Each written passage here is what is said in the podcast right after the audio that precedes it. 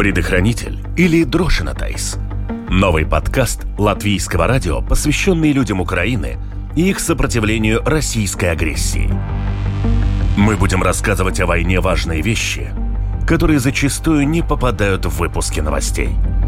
Полный выпуск подкаста на латышском языке выходит по четвергам и доступен на крупнейших подкаст-платформах и в мобильном приложении Латвийского радио – на русском языке будут доступны оригинальные записи интервью с героями эпизодов.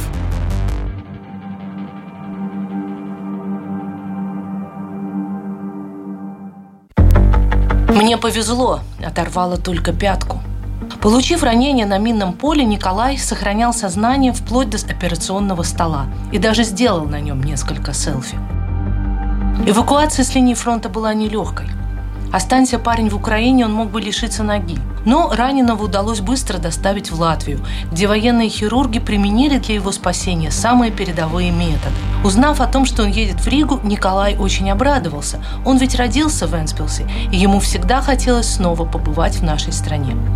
С военнослужащим украинских вооруженных сил беседует журналист латвийского радио Талис Эйпурс. Слушайте новый эпизод подкаста «Предохранитель». Добрый день.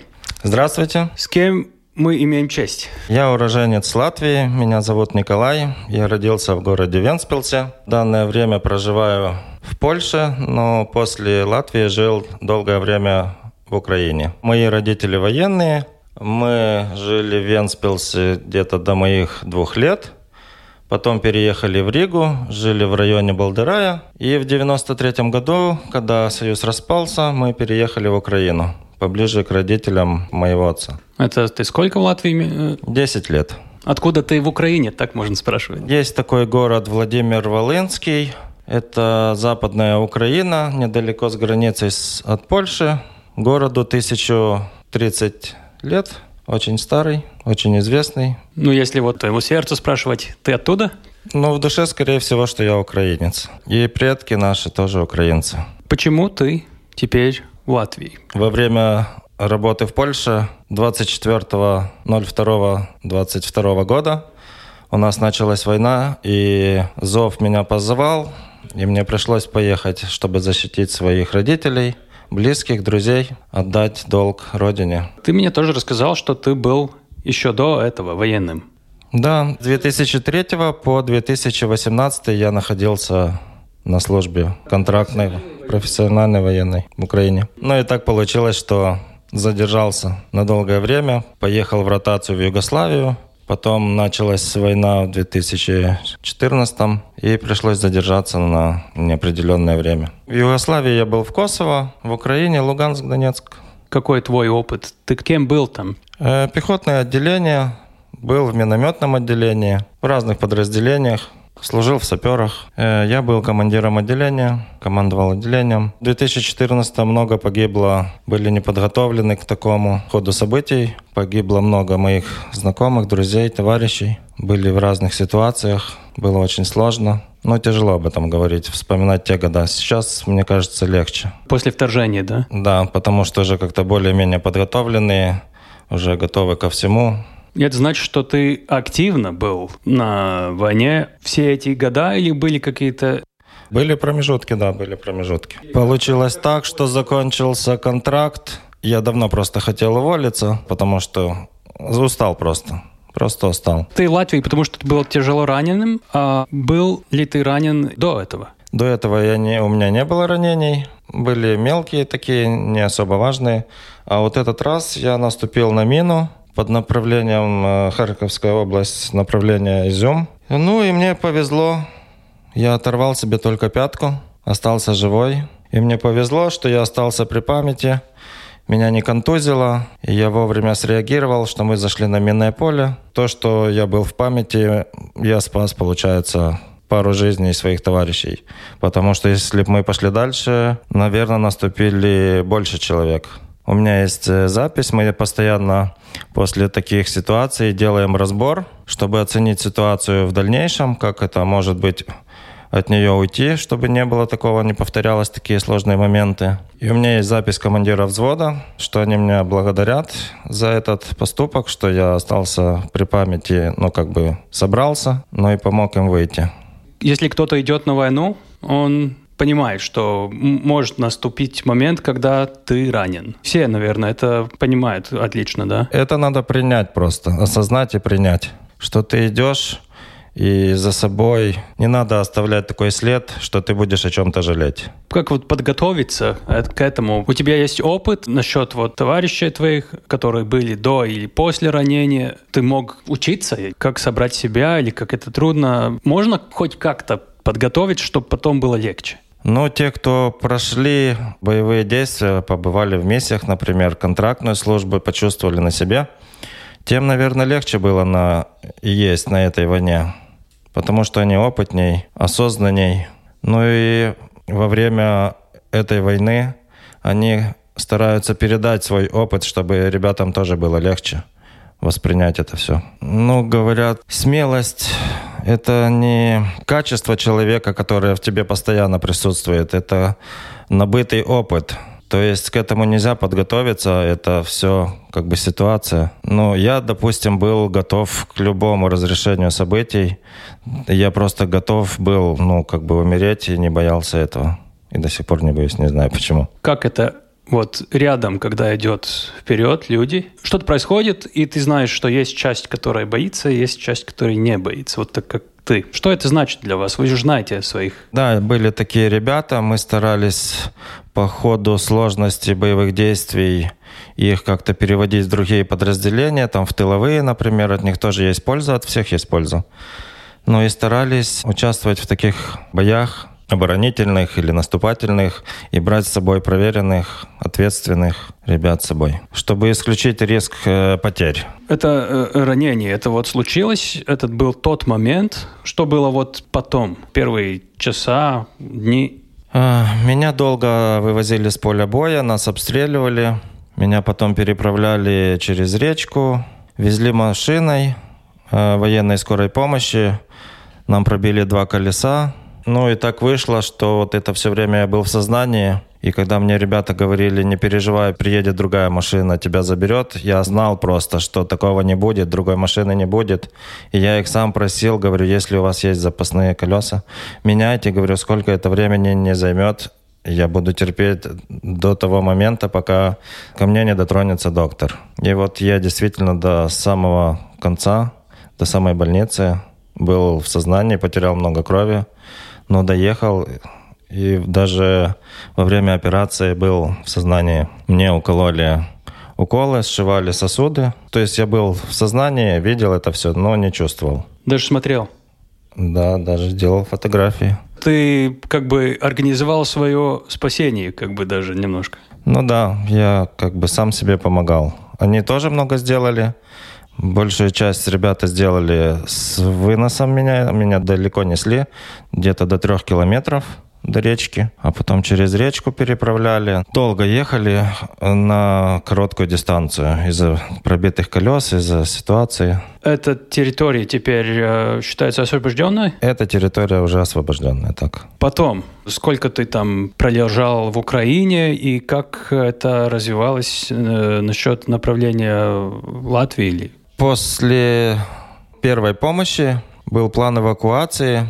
Мы переезжали с города в город, получается, ближе в тыл, подальше от боевых действий. И вот в конечном пункте назначения мне сказали, что я поеду на операцию и восстановление за границу. Я думал, что это будет Германия, но вышло так, что в последний день я узнал, что я еду в Латвию на свою первую родину. Что ты почувствовал в тот момент? Я был приятно удивлен, потому что в своей жизни я хотел еще сюда вернуться, но не в такой способ. Но вышло так, что эта новость для меня была приятный. Судьба, что ли? Я думаю, да. Когда это было? Когда вот ты узнал, э, сколько уже после ранения? Это мы, кстати, не сказали, когда вот тебя ранили. А, ранение я получил в середине мая 22 года, а по этапу эвакуации и перемещению я в Латвию попал в августе месяца. Почему решили, как ты понимаешь или знаешь, э, тебя отправить в Латвию? Это из-за характера ранения, да? Скорее всего, это из-за сложности ранения. Ты сам для этого ничего даже не делал, просто было такое решение, и тебя отправили, да? Да, да. Врачи подали мою кандидатуру на реабилитацию и операцию Министерства охраны здоровья. И Министерство охраны здоровья по договоренностям с государствами Евросоюза направило меня в Латвию на операцию и реабилитацию. В каком состоянии была вот нижняя часть тела? У тебя, я вижу, не только вот стопа, что-то еще, нога выше. И в каком состоянии ты тогда был, когда тебя решили отправить в Латвию? Потому что это уже несколько месяцев прошли. Когда я получил ранение я был в тяжелом состоянии. Это утрата конечности и потеря крови. Во мне еще были осколки. Но в дальнейшем моем пребывании в лечебных заведениях. Меня стабилизировали, и я уже ехал в Латвию средней тяжести. Если бы тебя не решились отправить куда-то, в Латвию или, не знаю, Германию, в Украине, ты был в таком же состоянии, как ты теперь? Э, ну, сложно сказать, потому что если бы я остался в Украине, мне бы, наверное, отрезали полностью стопу и сделали бы протез, потому что операция сложная, а времени на операцию Просто из-за количества раненых у нас нет такой возможности, чтобы играться, восстанавливать, как здесь это профессионально сделали в Латвии. Ты, наверное, много об этом думал, как было бы и как есть. Что это для тебя значит, то, что теперь есть так, как есть? Если бы я был без сознания, я бы, скорее всего, что был бы уже без стопы. Ну, а так при первой помощи мне врач посоветовал, говорит, если перед операцией будет возможность поговорить с хирургом, проси его, потому что у меня пальцы как бы мои остались, только оторвала заднюю часть стопы. И мне вот повезло, что при последующих операциях меня оперировал хирург, который в моей области, он был военным хирургом. Просто вот такая как бы родственная связь, получается, земляк земляка увидел, и как бы ты, наверное, видел и товарищей, которые с протезами, и ты вот с восстановленной ногой. В чем разница? Ну, я считаю, да, мне повезло, потому что я видел много знакомых, товарищей, близких даже людей, с которыми я проходил службу. И у каждого были разные сложности ранений, и осколочные, и минно-взрывательные. И были такие, что обожженные были, и бесконечностей. Но мне повезло больше, потому что у меня оторвало небольшую часть тела. И здесь, в Латвии, придерживаются такого мнения. Мне тоже с врачом очень повезло. Доктор практикует такое, что из собственного тела протезирование будет лучше приживаться и восстанавливаться, чем искусственный материал какой-то в середине тебя. И получается, с меня сделали мне запчасть к ноге. С колена и с бедра мне вырезали и сделали пятку, заднюю часть стопы. Чтобы восстановить мне пятку, мне с икровидной мышцы э, сделали лоскут на пятку, закрыли рану. И на протяжении двух месяцев это все зажило. И в декабре месяце я приехал сюда второй раз – и уже с коленной чашечки и с бедра мне сделали полноценную часть задней стопы. И что говорят? Как это будет э, или должно развиваться? Ты будешь ходить как все другие или это на всю жизнь будешь там хромать что-то? Или э, чего вот говорят? Э, ну, для полного восстановления доктор говорил, что мне понадобится три года. Но я надеюсь, что я не буду хромать буду ходить без палочки. Но дальнейшая реабилитация покажет. Что это для тебя значит психологически? Можно быть по-разному. Я сам был в реабилитации именно в Айворе. Я помню очень трудную работу, чтобы восстановить. Да, большая часть восстановления зависит от самого себя. Надо над собой работать, стараться, проводить большую часть в упражнениях, потому что реабилитация дает э, минимум, они подсказывают тебя, направляют, занимаются с тобой, но большая часть восстановления зависит от самого себя. Мне очень трудно было самому, когда мне, мне так надо было делать. Ну, надоело каждый день это. Мне тоже было очень трудно поначалу. К этому надо быть готовым. Получается, это больше, чем полгода с того времени, когда ты попал в Латвию, там у тебя были операции. Ты все время был в Латвии? С декабря месяца, да, постоянно в Латвии. В августе меня привезли, в сентябре я уехал, восстанавливался дома, лежал в больницах. В Украине? Да. И начале декабря приехал на повторную операцию, чтобы восстановили кость. С декабря месяца по сегодняшнее время я здесь. Как твоя жизнь теперь? Чего ты делаешь? После Гайлезерс меня направили в Айвери. Я побыл месяц там на реабилитации, потом был в Сиве на реабилитации. Это в Юрмале тоже. Потом вернулся опять в Айвори. Сейчас нахожусь в Риге на реабилитации.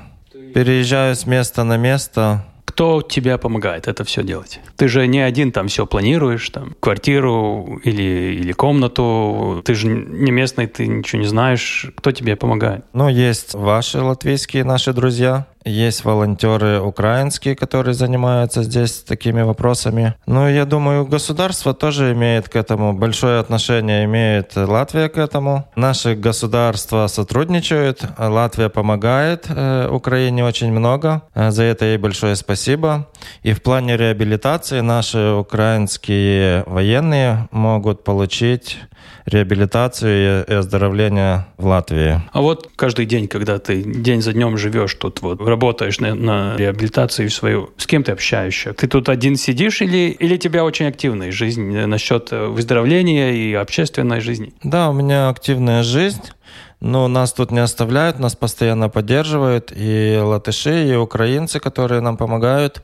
Нас постоянно забирают на выходные на какие-то мероприятия, на какие-то экскурсии, выставки. То есть свое свободное время мы посвящаем экскурсиям, поездкам, общению с латышами, с украинцами. Кто твои самые близкие люди в Латвии, как бы ты сказал? Это, наверное, какие-то связи уже укрепились? Ну, наверное, с теми, с кем я пролежал в палатах, с ребятами, с которыми познакомился с разных областей Украины. Мы стали ближе, общаемся, переписываемся. Многие уже поехали в Украину, некоторые уже повторно участвуют в боевых действиях. Все живы? Пока да. Ты как видишь свое будущее? В какой-то момент ты будешь ходить. Никто из нас не знает именно, как это все будет развиваться. У нас есть вера, но именно насчет своего места в этой всей ситуации. Ты вернулся в Украине. Как ты видишь, чем ты можешь или хочешь ли ты э, вообще как-то помочь? И возможно ли это вообще? Ну, в данный момент я хоть и нахожусь как бы на реабилитации в другой стране, но я с первых недель своего ранения начал помогать своим ребятам, которые были ранены, которые находились в разных лечебных заведениях. Через своих знакомых, друзей, которые были за границей или на гражданке. Мы занимались волонтерской помощью, доставляли ребятам в госпиталя одежду, средства гигиены, медикаменты, кто в чем нуждался. С Латвии, Эстонии, с Польши. По телефону сейчас можно сделать все. Спрашиваю у врачей, какие медикаменты нужно. Вот в данной ситуации мне тоже понадобились.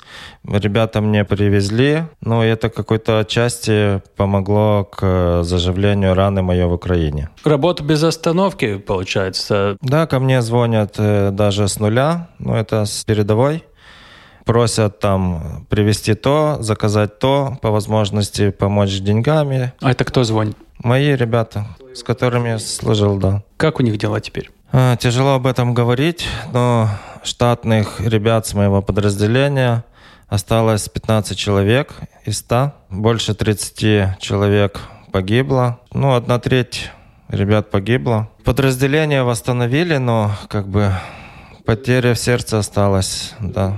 Сколько ты еще будешь в Латвии, когда ты видишь, ты вернешься в Украину постоянно? Я думаю, что я здесь задержусь еще ненадолго, может месяц, потому что я понимаю, что ребятам, которые запланированы приезд сюда, в Латвию, тоже надо места, людей много. Не только нуждаются наши военные в такой помощи, в реабилитации. Социальные службы нам помогают, но я знаю, что много человек, людей возрасте, э, находятся здесь, в Латвии, и стоят на очереди, долго ждут, чтобы попасть на такие реабилитации, как мы. Но насчет Украины. Ты вернешься, тебе нужно будет периодически еще в Латвии вернуться насчет там какое-то лечения. Насколько ты это знаешь? По словам доктора, я мог бы сделать э, через год когда все там окончательно срастется, все нервы подживут немножко. Пластику, чтобы обрести какой-то человеческий вид. Ну, ты, наверное, думал, чего ты будешь делать в Украине? Заниматься на Украине можно чем угодно. Сейчас идет война. Я еще как бы считаюсь в подразделении, числюсь за ним, воинской части своей. Если будет возможность, я могу вернуться на фронт, выполнять другие задачи. Не обязательно все должны принимать участие в непосредственных. Я могу быть водителем, делать какие-то работы другого плана. Но я хотел вернуться бы к своим ребятам, но сам понимаю, что при таких физических нагрузках, как э, ребята испытывают там, я не смогу полноценно им помочь, потому что это надо бегать, прыгать, должна быть физически хорошая подготовка. Я сам понимаю, что на данный момент у меня этого нету, но буду стараться им помогать как-то немножко дальше от них в каком-то другом плане. Стремление вернуться есть, да. Ближе к к нулю, да? Ближе к нулю, к ребятам. По нашим интервью этого подкаста я вижу, что есть разные случаи. Есть это стремление вернуться, очень сильное даже, что-то вроде зависимости уже от войны. У других есть, как хорошо, что меня там нету, я не смогу больше. От чего это зависит? Ну, я думаю, что это зависит от каждого человека лично, потому что каждый в своей жизни к чему-то стремится, какие-то планы строит. Но сейчас вот у меня план такой, что нам надо победить. И мое присутствие в любой сфере моего пребывания на Украине будет полезно для нашего народа. Вот армия Латвии не интересуется опытом вот э, украинских военных? Есть у вас или у тебя, или у товарищей вот связь, когда вы делитесь опытом как-то? Да, мы общались с военными разных национальностей.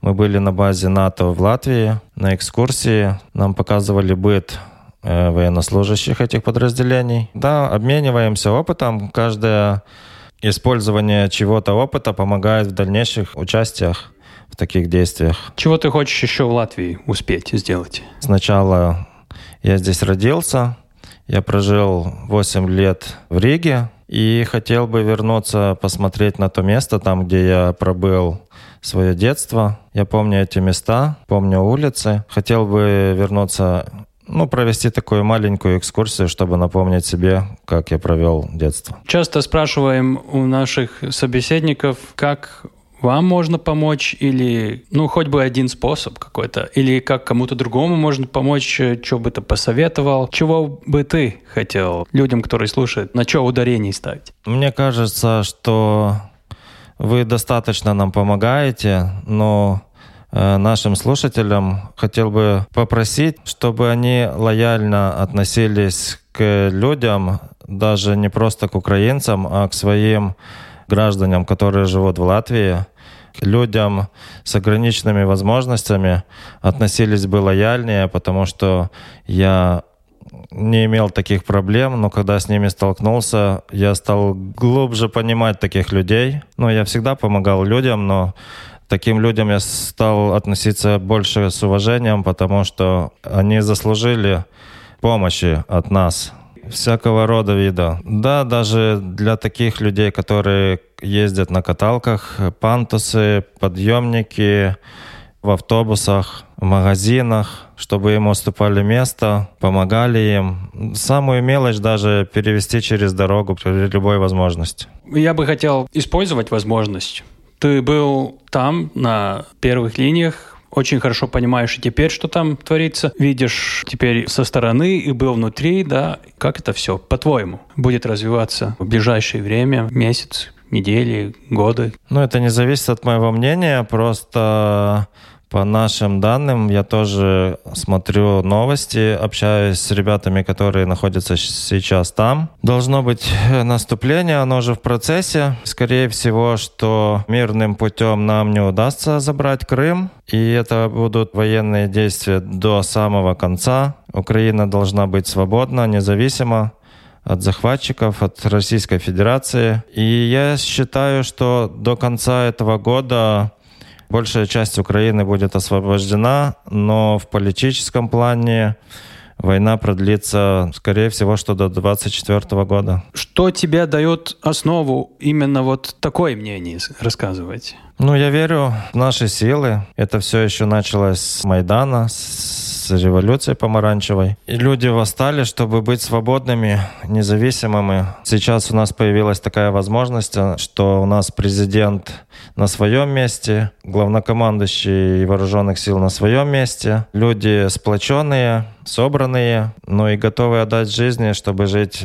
в независимой стране. Ну и самый последний вопрос, это мы каждому задаем, чего именно вот тебе пожелать? Здоровье – это само собой, это уже мы пожелаем тебе это. Что еще? Спасибо. Ну, я думаю, каждому хотелось бы пожелать терпения, пережить все это. Это все надо пережить. Спасибо тебе очень большое. Дякуем за разговор. Очень было приятно с вами пообщаться. Я надеюсь, что после победы над Россией в Украине. Даже это как звучит как приглашение. Приглашаю всех желающих через пару лет проведать, поехать на экскурсию, я думаю, уже в обновленной, независимой и чистой от всяких политических грязных вещей в Украину.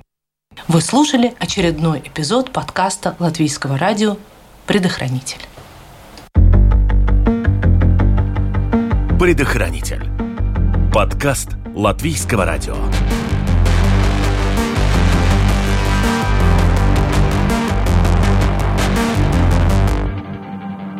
Подпишись, чтобы не пропустить следующий эпизод.